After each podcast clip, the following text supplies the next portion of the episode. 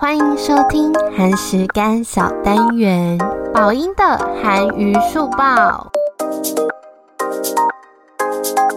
本周最重要的大事就是礼拜三《Moving》异能要播出完结篇啦！演员们二十日当天会在电影院跟大家一起看结局哦。作家张草说，结局跟原版有很大的不同，同时讲述三个故事，而且非常有趣，是观众期待的结局哦。被问到续集，他也说不排除有第二季的可能，因为他在原版漫画就有前传跟后续啦，真的非常期待。我在本季第三集异能特辑有介绍过张草作家超狂的的世界观，时间能力者跟异能超能力者会在 Bridge 漫画合体哦。另外，想要补充一，韩孝周一开始其实要演中年妈妈，是想婉拒这个角色，但因为非常喜欢这个角色，才慢慢开始决定想出演。那作家呢，就不断的说服他说，因为美贤很冷静又替家人着想的感觉，跟孝周非常的相似，而且加上他跟赵寅成演夫妻的画面实在太美啦，所以最后终于成功说服他出演了。哇，我真的好期待完结篇啦！第二则想分享的是韩版《想见你走进你的时间》，韩网非常狠狠的吐槽有时空 bug 哦。由于正处一九九八年，被酸当时很少的人有骑机车上学啦，大部分人都马是坐公车跟地铁。那教室的白板也被唱说应该是黑白跟粉笔。那天气微凉的樱花季穿短袖校服也被说实在有够不合理，而且校服上的格纹蝴蝶结也被说。还以为是乐天世界租来的校服呢。男主角的学校也被批评，应该是读乡下的学校，怎么打造成韩版流星花园的贵族学校呢？这些点呢就被批评说哦，非常的出戏。我是觉得虽然是有一些不考究啦，但它的剧情的部分还是值得大家看。因为我觉得如果右边看又要吐槽，其实我觉得你就马上换下一部就更好啦。那接下来我要补充这部戏的三大拍摄景点哦，第一个就是。刚刚大家说是贵族学校的场景，它的建筑物外观就有爬满的